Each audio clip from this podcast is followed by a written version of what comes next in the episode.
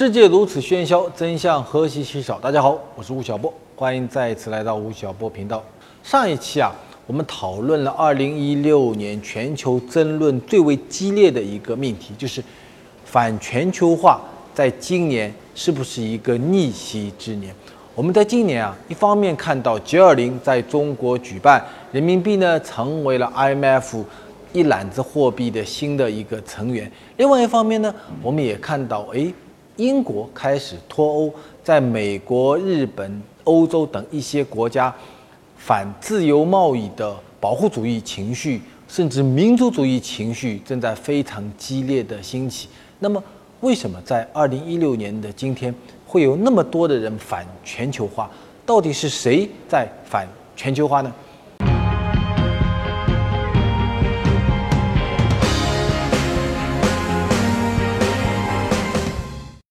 法国有一个历史学家叫做布洛代尔，他在自己的著作中啊，曾经提出过一个名词，叫做“世界的时间”。他说啊，你看，地球那么大，几千年来人类文明不断的发展。用汤因比的话来说，五六千年来，这个地球上曾经出现过二十一种文明体。布洛代尔说啊，地球那么大，二十一种文明体。它是在不同的时间、不同的地点，有不同的人民所创造的。历史研究是英国历史学家阿诺德·约瑟夫·汤因比的十册巨著，他讲述了世界各个主要民族的兴起与衰落，被誉为现代学者最伟大的成就。书中提到了人类历史上的二十一个成熟的文明，包括埃及、苏美尔、米诺斯、古中国、安第斯、玛雅、赫梯等。在全球化之前啊，你会发觉一个景象，说在几千年的时间里面，某一个地区它的文明、物质文明、精神文明非常发达，但是呢，可能跑过两三个山脉以后，跨跨过一个大洋以后，另外一个区的人民对这个地方所发生的事情一无所知。比如说，在以前两河流域出现过一个非常发达的文明体，有一种文字叫楔形文字。但是，当两河流域文明被淹没以后，在很长的时间里面，我们不知道说哇，这个地方曾经当年他们那么的发达，一直要到后来欧洲的殖民主义者进入到这个地方以后，通过考古挖掘的时候，哇，出来一个石碑，上面出现一种文字，叫做楔形文字，我们才知道哦，原来在六千年前这个地方人类有过那么大的一个文明，甚至在欧洲，各位你们想，希腊，希腊在几千年前。有过一个非常发达的物质文明和民主政治，但是呢，到了中世纪，在漫长一千年的时间里面，整个欧洲地区不知道说哇，当年曾经有过叫希腊文明，一直到文艺复兴以后，欧洲人从伊斯兰的文字里面才发觉说哇，当年两千多年前我们的祖宗曾经那么的牛，所以文艺复兴是重新回到希腊，这就是在一个前全球化时期，人们。存在和物质文明存在的一个基本特点，到今天进入全球化以后可不一样了。今天有一个名词叫做蝴蝶效应，就是亚马逊河流里面一个蝴蝶扇动一下它的翅膀，会影响纽约期货交易所的价格，这叫做蝴蝶效应。在时尚行业啊，一个叫做巴黎时装周，一个叫做米兰时装周。在这一周里面，全世界重要的品牌公司、服装公司、彩妆公司都会花很多很多的钱在那里展览他们最新的技术和产品。他们在干什么呢？他们在决定一件事情：今年全世界的女孩子口红的颜色是什么？女孩子，你这条裙子有多长？他们来决定，在未来的一年内，时尚是什么？对时尚进行一次重新的定义。我们可以看到。在那时装周里面所出现的这些服装、这些口红，大概一个月以后就会出现在上海、出现在东京、出现在香港，这就是全球化，它的速度变得越来越快，越来越快。在那么一个快速的扩张的过程中，我们一方面看到了信息、资本、商品快速的流动，价值重新的整合；另外一方面呢？我们产生了巨大的不适感，三个方面。第一，在全球化的背景下出现了文明的冲突。文明的冲突这个词是一个美国的政治学家叫塞缪尔·亨廷顿，在一九九三年提出的。大家很多人都读过他那本书，叫《文明的冲突与世界秩序的重建》啊，这是一本非常著名的书。他在一九九三年啊说啊，二战以后所出现的全球化的浪潮，最终它会造成什么呢？造成这个世界啊变成两个大的阵营，因为二战以后的全球化浪潮是由西方世界所主导的，是由美国人所欧洲人所主导的，最终会形成西方世界和非西方世界。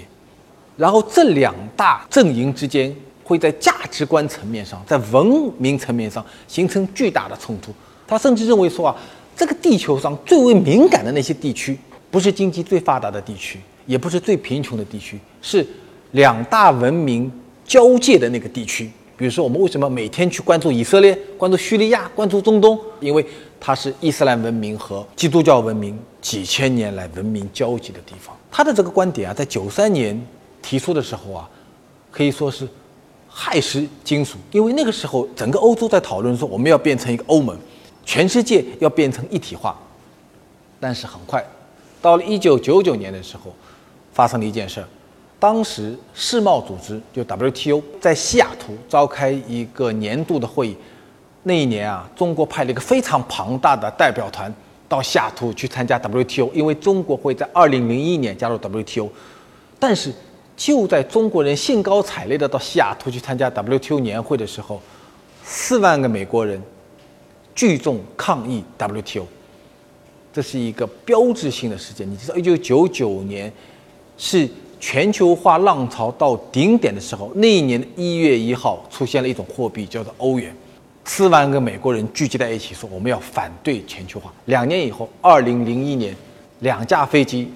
撞到了。曼哈顿的世贸大厦，非常著名的九幺幺事件爆发了。所以各位你们想，就在全球化到顶点的时候，盛极就会而衰。所以到那个时候，我们重新来说，哇，在几年前，亨廷顿曾经提出过文明的冲突，它成为了全球化碾压这个地球所遭遇到的第一个重大的障碍物。第二个障碍物是什么呢？是。全球化的背景下，它产生了一个非常大的副作用，就是它开始消解了各个种族和地区的特殊性。我们很多语言不见了，我们很多生活习俗不见了。今天，如果你到欧洲去，你到意大利、到法国、到西班牙，坐在那个充满阳光的街边，然后你跟当地的西班牙人、法国人做交流。你问他说：“你今天整个欧洲文明捍卫自己的能力是什么？”他会跟你说：“在我们这个城市里啊，我们最讨厌看见两个店，一个叫做星巴克，一个叫做必胜客。咖啡最早是在埃塞俄比亚出来的，然后呢被伊斯兰人弄去，然后呢到了意大利，到了西班牙，然后呢被整个欧洲人所消费，所以欧洲有一个叫咖啡文明。好，在欧洲大概有八千种咖啡的饮用方式和款式。”结果美国人搞了一个东西叫星巴克，规定我们只有二十种款式，把咖啡的多样化彻底给消解掉了。必胜客披萨是西地中海人长期饮用的一个东西。好，现在出现了一个必胜客，开始用中央厨房的方式把多样化的披萨文明彻底给摧毁掉了。第三呢是产业冲突，在全球化之前啊，每个地区的产业经济的配套。都是以国家为边界的一个国家啊，我们因为要穿鞋，所以有一个鞋革产业；我们要开汽车，我们有一个汽车产业；我们要吃饭，有一个餐饮产业。现在来了全球化，突然间说美国人、日本人、德国人的汽车统治了全球汽车市场的百分之九十，你已经没有机会再做汽车了。啤酒，我们喝啤酒，突然间。德国人、美国人的几款啤酒统治了全球啤酒市场的百分之八十，你消解了全球所有人喝啤酒的乐趣。今天中国有一个名词叫做降维，它从高维直接向降低维打。那么谁在高维上呢？当然是你的国内本土市场越大，你的资本越大，你越敢于投入的这些企业就在高点。然后呢，几乎所有的中小企业就跟蚂蚁一样的。就在产业的中下低端，在底部，所以高维向低维打击。在过去三十多年里面，这个世界的发展就是一个被跨国公司统治和蹂躏的一个过程。十九世纪末二十世纪初，资本主义进入垄断阶段，资本输出迅速发展起来。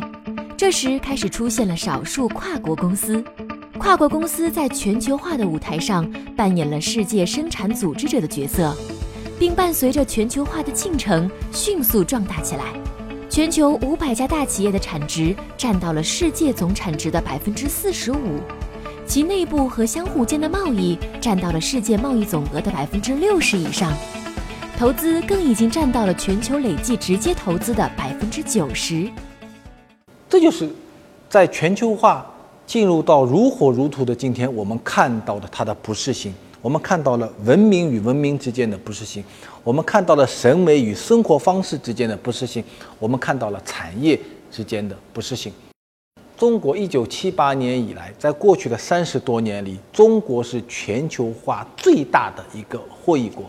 但是各位，你们想啊，我们如果换一个角度，我们站在硬币的另一面来看全球化，我们会看到两个景象。第一个景象。中国是被全球化最彻底的一个国家，我们原来抗拒，认为我们是一个老大帝国，对不对？我们是世界的中心，但是到了十九世纪晚期以后，我们的这个信心一次一次的被枪炮所摧毁，甚至我们的皇宫都被烧掉了。所以到了一九一九年的时候，出现了一场运动，叫做五四运动。各位，你们还记得五四运动被年轻人喊的最响的那句口号叫什么吗？叫做欢迎德先生、赛先生打倒孔家店，就是我们要用西方的科学主义和理性主义输入到我们这个古老的血液之中，然后呢，我们要把我们那个精神偶像、文明偶像叫做孔夫子彻底的拉下。从打倒孔夫子开始，各位你们想，我们的思想体系被改变了，我们的服装被改变了。我们的饮食被改变了，甚至我们看到的每一个物件都会被改变。我每年啊会在全中国各地飞来飞去，飞飞很多城市。我不知道各位有没有跟我同样的一个感触？你跑到一个小县城里面，你站在那个小县城的中心啊，向周边看，你会看到什么呢？你会看到肯德基，对不对？看到麦当劳，看到必胜客，看到星巴克。看到 H&M，你会发觉说，全中国现在有两千九百个县，几乎长得都一样的，啊，几乎都长一模一样。我们原有的中国的那种马头墙、那种白墙黑瓦、那种雨廊，在整个一个现代化和全球化的过程中，全部被当成必须要摧毁的传统，彻底就被抛弃掉了。同时呢，中国也是。在反全球化浪潮中被冲击的最大的一个国家，我记得我十多年前的时候第一次去欧洲，我到了意大利，在整个意大利地区在爆发一件什么事情呢？很多港口城市在烧中国的皮鞋，当年是温州人和泉州人做的皮鞋。然后我上街的时候，意大利的朋友跟我说：“你千万要小心，不要到闹市中心去，为什么呢？你会被打的。”他们还打中国人，为什么呢？因为九八年以后有了中国制造，中国的皮鞋，跟意大利同样款式的皮鞋，你在意大利的厨房里面那个皮鞋两百美金，中国温州人做完以后在意大利市场卖二十美金，把整个意大利的鞋革产业彻底的给冲垮掉。你知道我们冲垮的不止鞋革产业，我们把它的服装产业冲垮了。我们把它的家电产业冲垮了，我们把它的家居产业冲垮了，我们几乎冲垮了这些欧洲国家所有的传统制造业，所以它的失业率就会大幅度的提高，所以他就会有愤怒，然后这个愤怒就会宣泄到那些把商品输入到这些国家的人，所以中国在过去的这些年里面，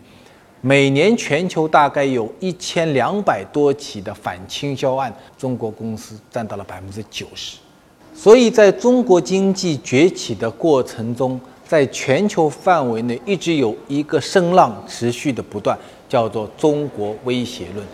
那么，为什么到今天，到二零一六年的今天，全球化会遭到那么大的一个反对的浪潮呢？有几个原因。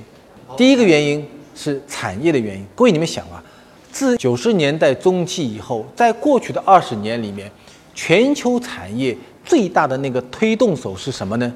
是信息革命，是阿尔文·托夫勒所谓的第三次浪潮，是互联网技术。但是到了二零零八年以后，互联网渐渐地成为了各国经济的基础设施，然后互联网的革命性意义在今天慢慢已经消解掉了。所以今天的世界的产业格局啊，是处在一个第三次浪潮向第四次浪潮推进的过程。那么第四次浪潮的核心能力是什么呢？是新能源，是新材料，是。医药革命，而所有的这些新技术都处在一个从实验室到市场的一个过程之中。当技术推动还没有完全商品化的时候，这个时候各个国家都会出现一个问题：说我们这个国家经济啊没有动力了。我们就看到了两个景象。第一个景象呢是全球化能够给各国经济所带来的推动力在逐渐逐渐的减弱。有一个数据。二零零八年到二零一六年，也就是美国金融危机爆发一直到今天的八年里面，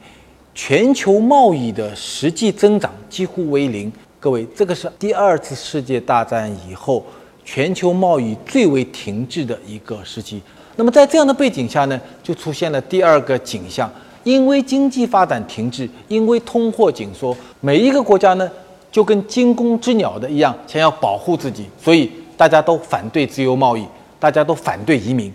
所以你在欧洲看到的情况是，只要经济稍微好的一点国家，比如英国这种国家，他说：“哎呀，你看我这国家这个出口和进口开始失衡。第二呢，我这国家本来蛮好的，来了来了一堆的移民啊，所以我就开始不爽，所以我就要脱欧。所以反自由贸易和反移民成为了各个国家的一个主流意识。第二个原因是什么呢？是。金融资本主义以美国为代表的金融资本主义形成了强大的金融霸权能力，造成了资本对全球各个弱小国家的一种轻视。在一九九八年的时候，当时东亚发生了一场金融危机，因为东亚经济的发展过快以后呢，造成了货币的泡沫。然后呢，美国的一批以索罗斯为代表的这些对冲基金经理就跑到亚洲来兴风作浪，掀起了一场东亚金融危机。当时的马来西亚的总理叫做马哈蒂尔，就开始提出来要反对全球化。所以他在整个亚洲的政治领袖中是第一个明确提出说亚洲事务应该由亚洲来决定。那么到今天，美元霸权主义仍然存在，这是金融资本主义所带来的一种利益通吃所带来的景象。第三个，今天反全球化的浪潮之所以越来越高、越来越高，最重要的原因是什么呢？你知道，在过去的十几二十年里面，财富增长最快的人是哪些人吗？两拨人，第一波是这些发达国家拥有财富的那个金字塔尖的那个百分之一到百分之五的人。有人做过一个统计，从一九八八年到二零零八年这个二十年里面，欧洲和美国处于财富顶尖的百分之一的人，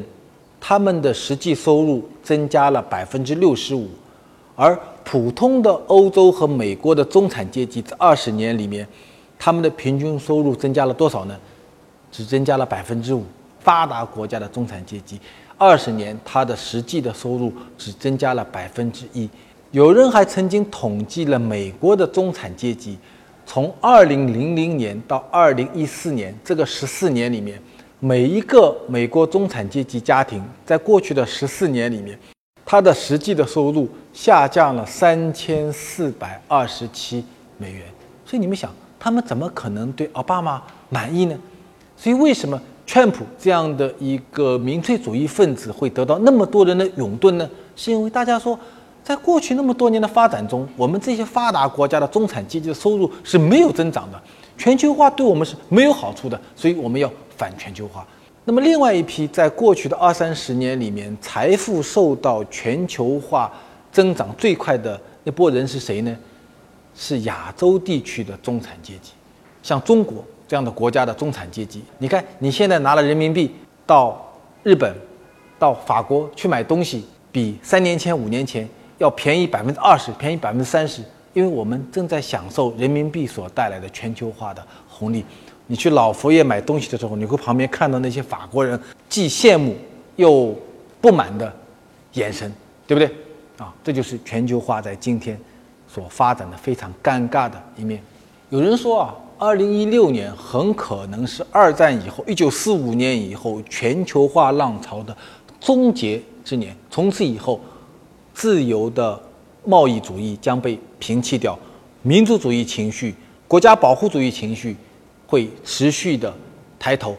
右翼的极端主义势力会成为各个国家的政治主导力量，甚至欧元、欧盟这样的全球化的产物即将被抛弃，这是一种观点。另外一种观点认为说什么呢？说啊，全球化在今天只是因为贫富悬殊的拉大，因为产业的苦闷，所以暂时性的遭到了挫折。今天全球格局，我们看全球的技术和经济的主导力量仍然是美国，那么二战以来所形成的政治经济全球格局并没有得到变化。第二，全球经济发展的主要的发动力是所谓的新兴发展中国家，像中国啊、俄罗斯啊、印度啊、巴西啊这些国家，而这些国家呢，恰巧又是过去十几年来全球化最大的得益国之一。所以在某种意义上，全球化的浪潮并不可能。在暂时的挫折面前被彻底的阻碍掉，世界的经济政治格局会变得越来越复杂，各种的政治和利益集团的搅作状态会影响到我们每一个人的财富的打理和企业经营。反全球化是一种声音，但并不是颠覆的浪潮，也不是一次逆袭。我们的时代依旧会被全球化浪潮裹挟前进。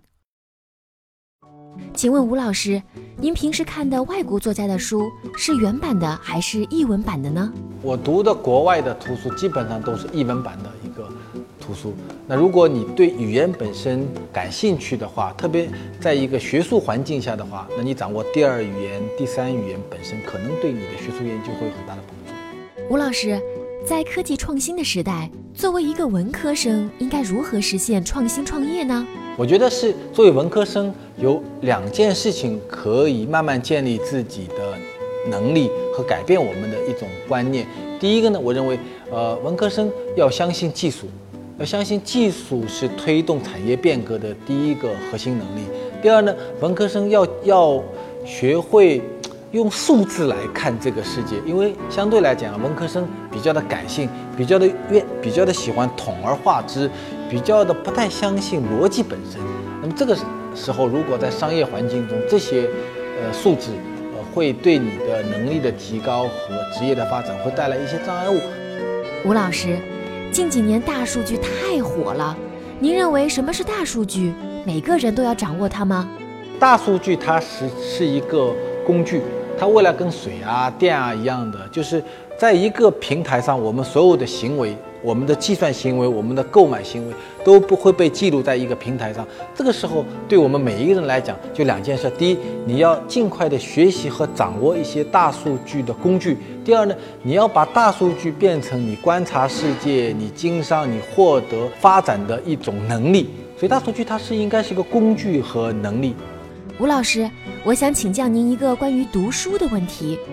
我自己的注意力比较容易分散。所以，想用一本书只要读百分之四十的方法来增加阅读量，您觉得这个想法可取吗？啊，我觉得这是一个特别奇葩的方法啊！我读书呢是有两个心得，我一般呢我会带着问题去读书，就是当你有一个问题的时候，你去找一个知识点去读书，那你会比较的专心。当你问题解决了，那这本书也就结束掉了。这第一点。第二点呢，当我带着问题去看一本书的时候，我会比较的注意去看它的几个部分。第一呢，我会去注意看它的前言。